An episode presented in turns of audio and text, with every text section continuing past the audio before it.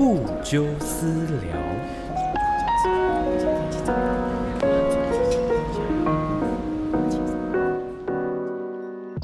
Hello，大家好，欢迎收听这礼拜的不纠私聊。今天是七月十五号的晚上九点钟，啊，非常欢迎各位呃再次的加入。那我们上礼拜呢是我们的第一集，那今天是第二啦。那我是你们的主持人部长不纠私聊。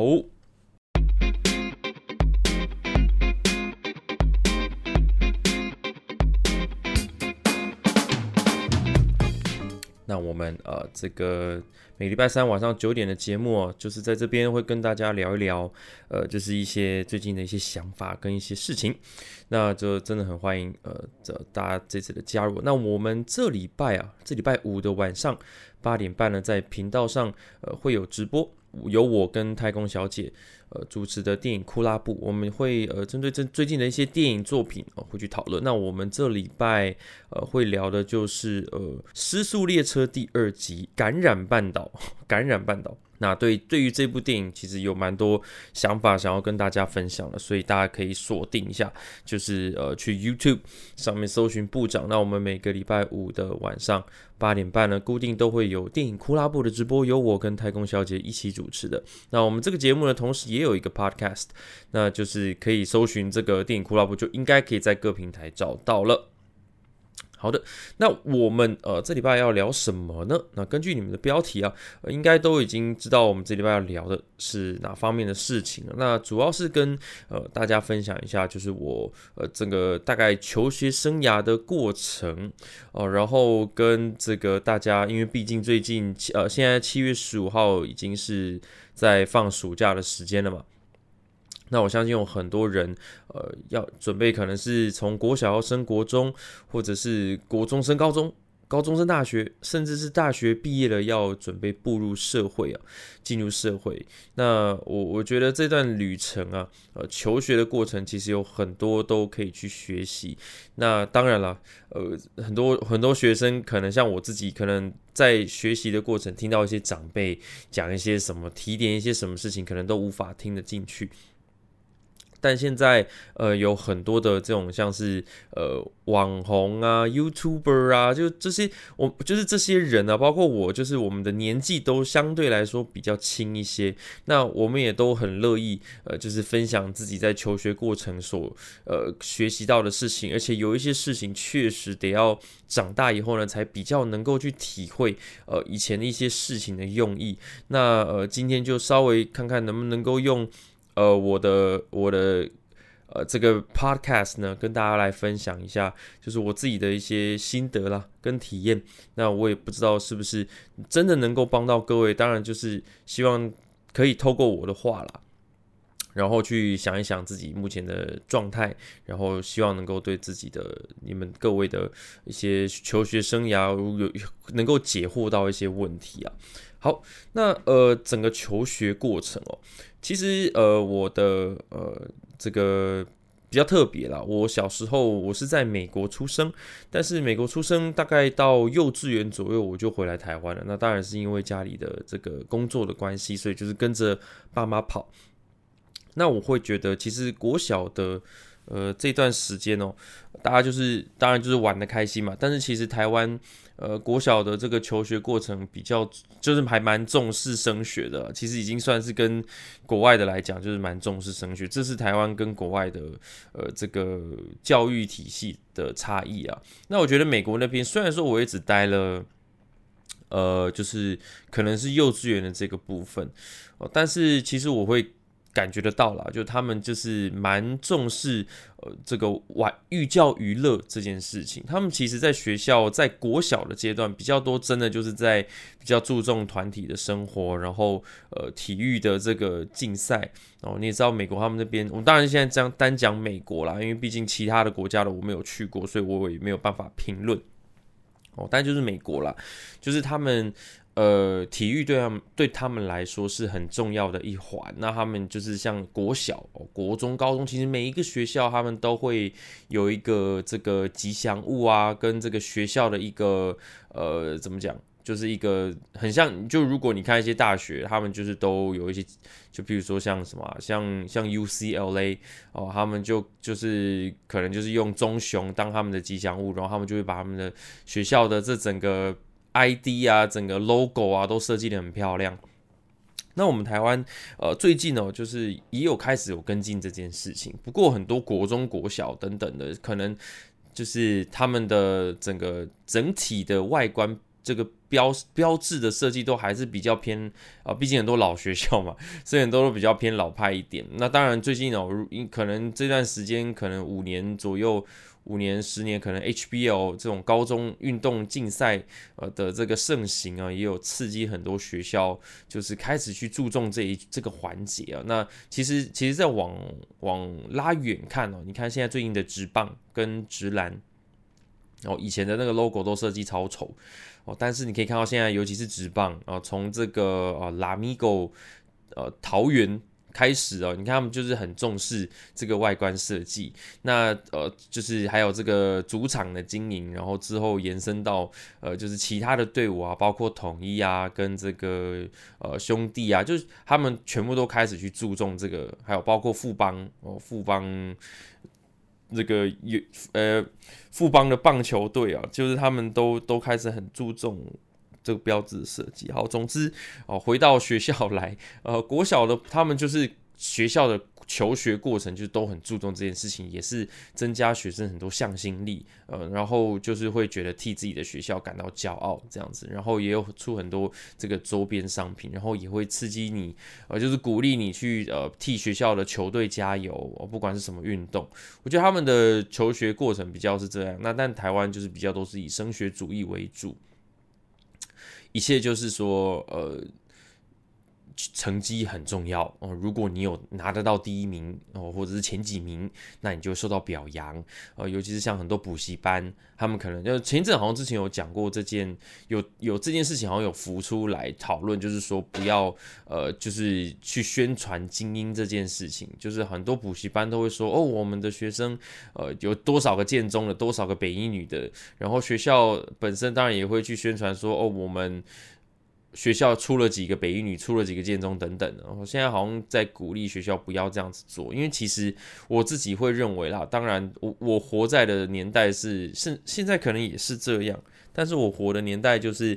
呃或者说我们生活的台湾呃本身就是很注重升学这件事情。所以就是所有的家长，或者是所有的学校，所有的补习班都会希望你可以能够考上建中北一，当然就是考上建中北一。但是就是如果你有别的兴趣，你可能就呃就是都会觉得说，还有你这个兴趣先摆一边，你就是先考上建中北一，考上台大再说。所以我会觉得这个在求学生涯，就是有很大一部分，就是尤其是在高中之前。我觉得在高中之前，呃，在这些固定的科目要表现好之外，也要不断的，一直到其实一直到呃毕业以后，都要不断的去观察自己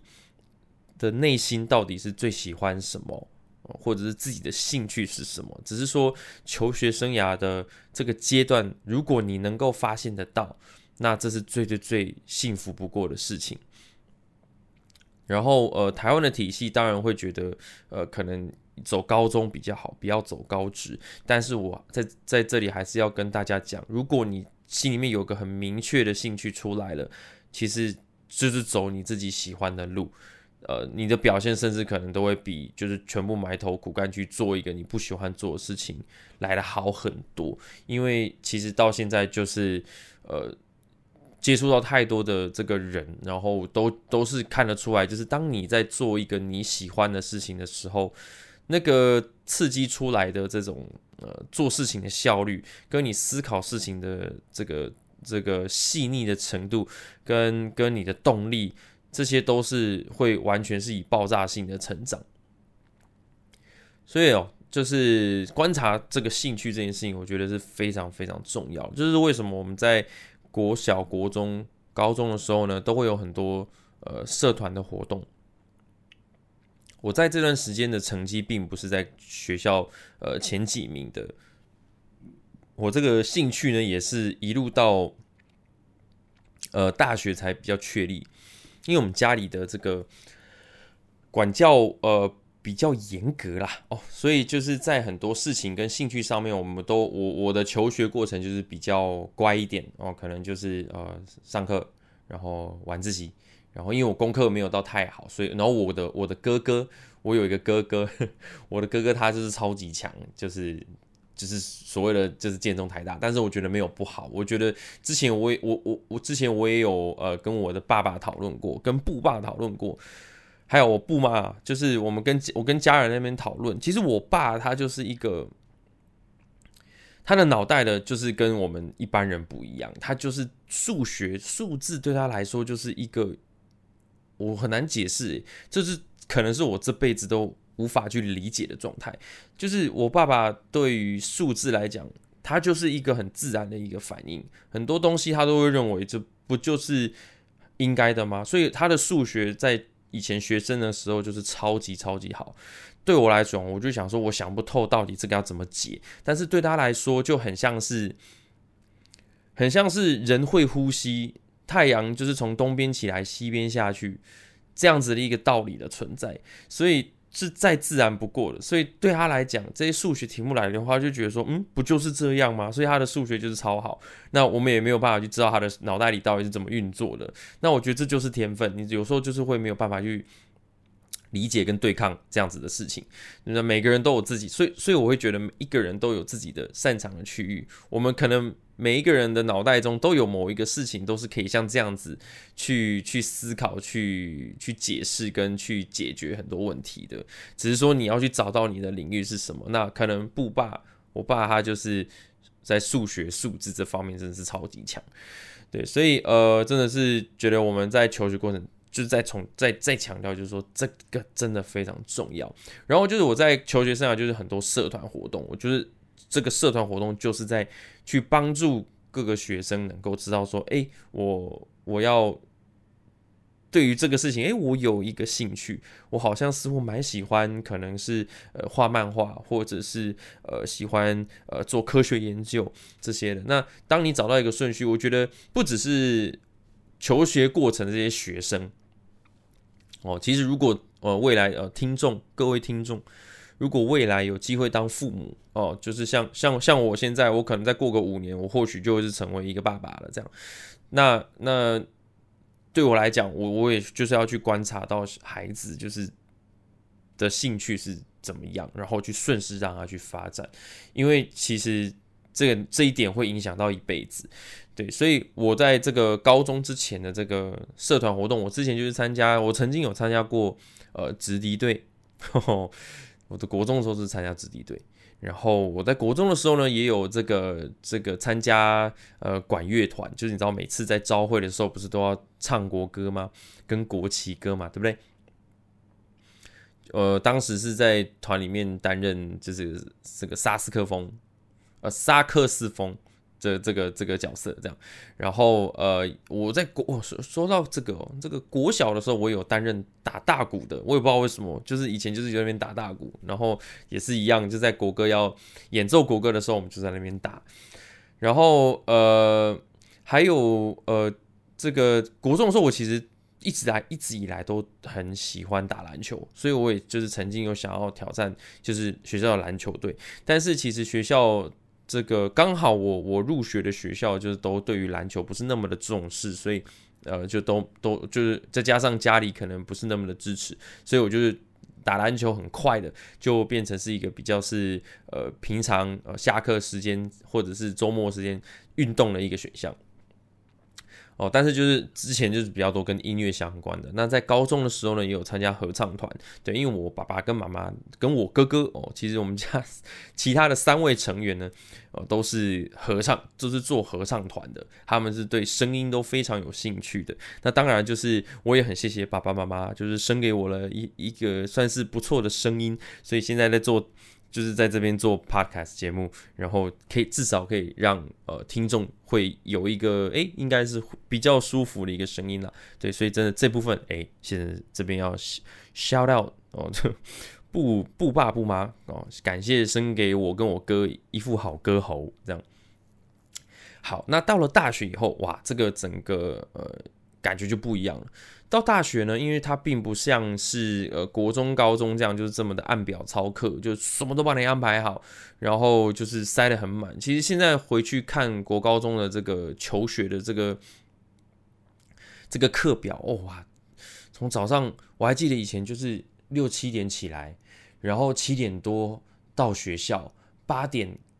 开始就是差不多要第一堂课了吧，然后一路上到十二点吃中餐。然后十二点半午休，一点开始上课，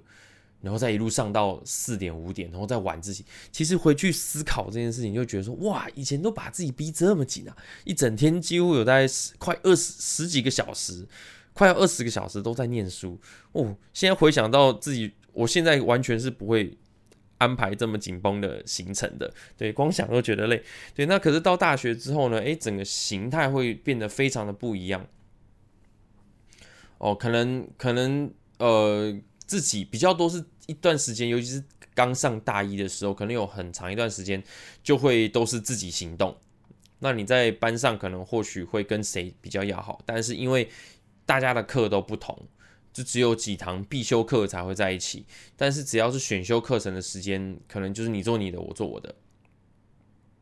那这个班级的凝聚力并不像。国高中这样子这么的可以这么的密集密切，那当然有，我也不是在说所有的大学就是都都不会有密集的交流的时间，当然有很多迎新什么的，但是其实形态上就是跟国高中非常的不一样。那我觉得到了大学哦，就是当然我觉得很多人会觉得心态变得不一样。呃，我变得更 free 了，我要玩开，我要玩的很凶哦，毕竟是一个非常，而且有可能会离开家的，离开离远离家乡去一个地方上学，那可能也会在一个地方住住宿或者住校，然后你的生活变得自由的空间又变得非常的大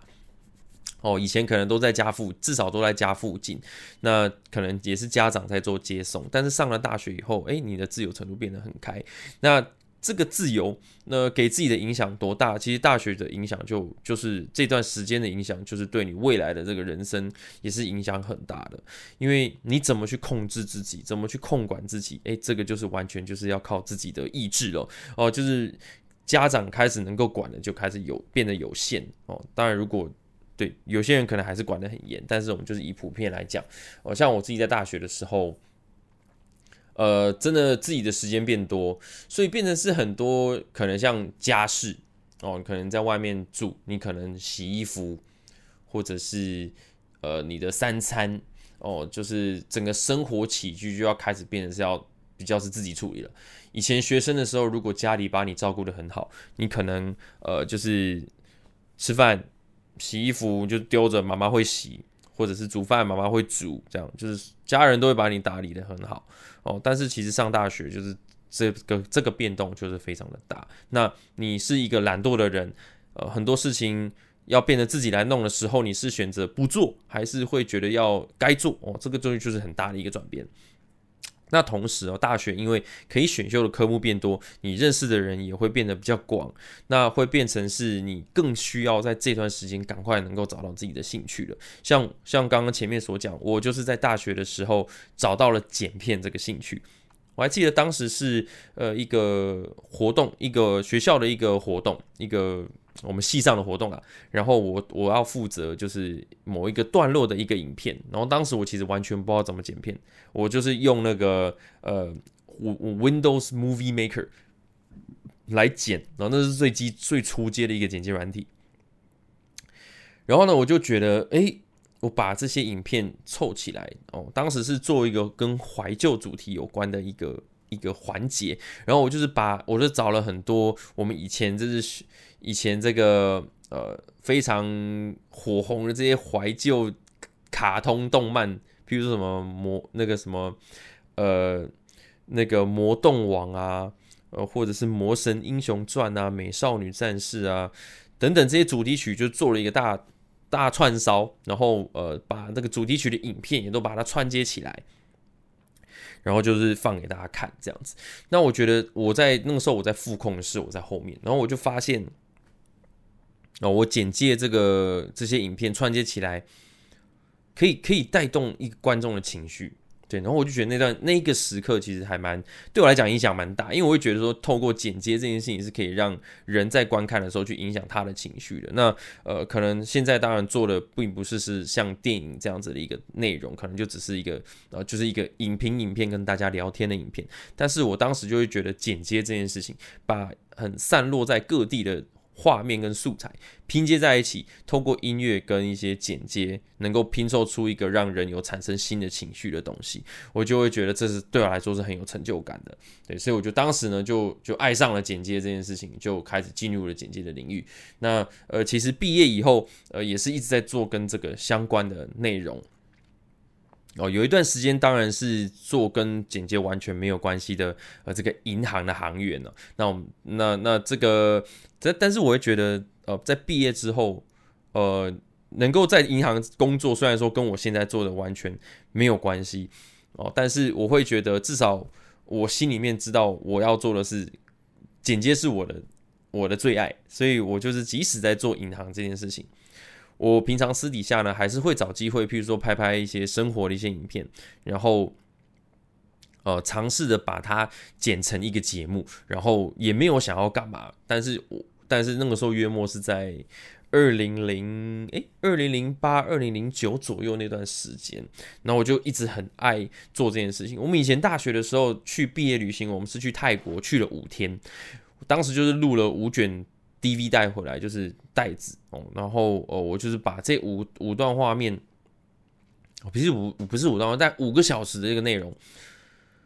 就是搭配音乐把它弄成一个很像是旅游节目的一个影片，然后呃，我会把它烧成 DVD，然后还有卖给我们我们学校的同学，因为我花了一年时间剪，我就说，哎，大家如果要的话，可以可以可以可以，就是就是就等于是。一点费用，然后我会觉得说谢谢大家的支持，这样我真的花很多时间给大家这个会议，这样对。那我觉得我们大学同学都很捧场，就都愿意订购这样。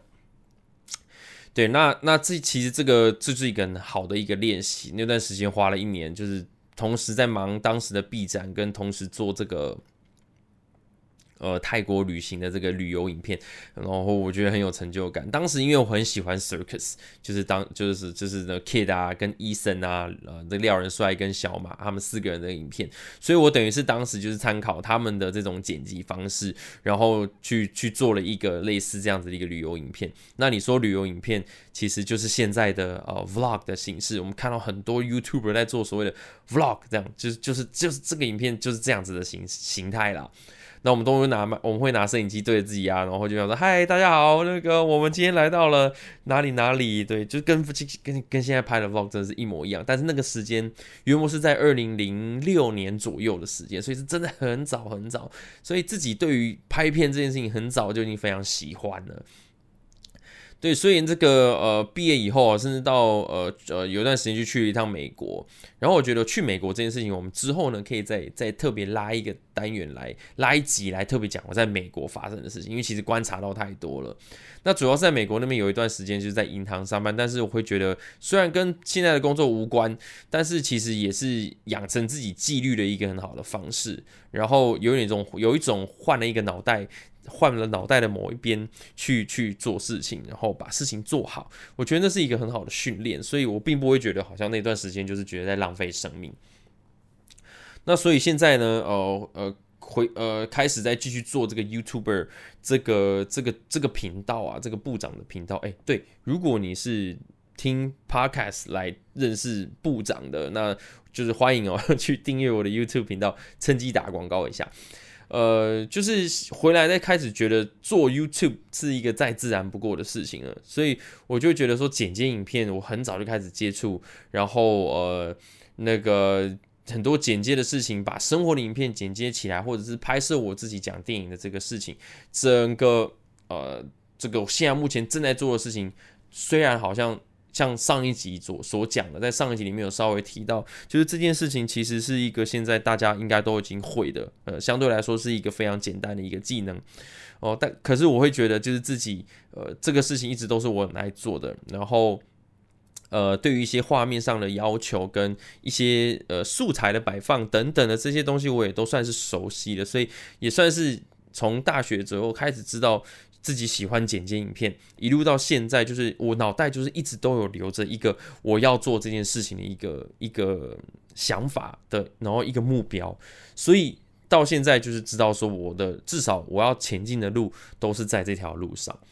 那其实台湾的人，台湾的人普遍都比较晚熟。哦，像如果就以美国为为例的话，他们其实从约莫国中、高中左右就已经开始培养自己独立的性格出来。那他们的文化当然跟我们这边不一样，但是因为我们的呃这个教育系统，可能要一路到大学毕业以后，才会让人比较被，就是比较会在生活上能够独立。我相信有些人在大学生活还是过着一样，就是每天就是就是很固定的跟学生国高中一样的这样子的一个生活。那可能毕业以后开始求职了，开始上班了，踏入社会了，才开始学习独立。但是其实，呃，像像美国那边，可能大学左右就是基本上就是一个独立的大人了。对，那这个没有在比较谁比较好，谁比较不好，那就是一个一个会觉得，如果呃各位能够在大学左右的时间，能够开始比较早去意识到这件事情，然后去培养自己独立的性格，知道自己的兴趣，然后往自己的兴趣方面去走，去评估自己到底喜欢什么样的事情，我觉得是这是比你赚不赚钱，或者是还要还这是还要更幸福的事情。因为其实我们在毕业以后，呃，我们不一定能够找到一个是我们的兴趣的工作，我们不一定是会那么幸运的找到这样子的一个工作。很多人可能很向往自己的工作是自己的兴趣，但是我自己都一直认为这是要要小心的是，如果你今天非假设你非常喜欢一件事情，那这件事情如果转换成工作，很有可能就是你会把这个兴趣。这个赔进去，你会这个兴趣可能过一段时间再也不是兴趣了，因为它已经变成一个工作了。对，所以呃，如有些人呢，就是可能会为了要保有这个兴趣，他会不想要把这个兴趣变成工作，他想要一直维持住，就是说这个兴趣能够让自己是做的时候是开心的。像剪接这件事情好了，我可能非常喜欢剪接，然后呃，或者是我非常喜欢看电影。那现在我当然，我现在已经是把电影变成是我的职业了。那其实这个看电影这件事情，对我来讲就已经不是一个纯粹的休闲娱乐了，它就是一个工作。我看完以后，我必须要去思考，呃，它的里面的一些讲的东西怎么样，然后怎么样去呈现它，这这就是变成一个工作的一个样貌。但是我觉得每，嗯，对我来讲目前还好，没有说燃烧太多的热情哦。但是我觉得。呃，很多人可能是把工作跟兴趣是分的比较开的。那我会觉得，如果你的工作的时间这段时间已经是在做工作，你已经努力的在完成你在上班的时候，呃，就是被分被被赋予的这个这个事情跟任务，你已经处理完了。那你在空闲时间你在做什么？你有没有找到一个兴趣，能够确实能够让你有成就感？不管是呃，不管是绘画，或者是音乐，或者是呃呃等等，就是这各种兴趣能够让你有另外一种层面的成就感，这就是这都是我们应该要去寻找到的。那呃，如果你的兴趣比较是在，当然就我觉得各种兴趣都都可以有一个自己发挥自己。获得成就感的一个一个来源，那我我会觉得今天的节目比较是要告诉各位，能够赶紧找到这个呃，在求学的过程能够找到一个让你有成就感的事情，这是我会认为比呃就是你背了多少书或者还要重要的事情。对我来讲啊，当然呃不是在说什么国文、英文、数学什么这些都不重要啊，我觉得这些东西都是在刺激自己的大脑思考逻辑的发展。你可能在读国文的时候，跟你读数学、跟理理工化学，其实其实这些东西都在刺激自己大脑不同领域的发展。那刺激起来之后，我们大脑学习怎么去思考了。那现在在呃，不管是在呃遇到一个事情去发表你的想法，跟准备一些呃案子，跟准备一些题材的时候，我们的大脑才会比较好去做一个思考的逻辑。我觉得这这个求学生涯都是在训练你的大脑的运转。那那等到你出社会之后呢，你这个运转就能够帮助到你，呃，就是未来的这个生活了。那当然很重要，就是能够找到一个自己的兴趣，即使工作在做工作的事情很烦、很枯燥乏味，但是你你至少你心中还要保留那么一块是属于你的自己的，知道说我在做这件事情可以非常的开心，我做这件事情可以非常的有成就感，那我觉得就是你人人人生一个很重要的一个保障。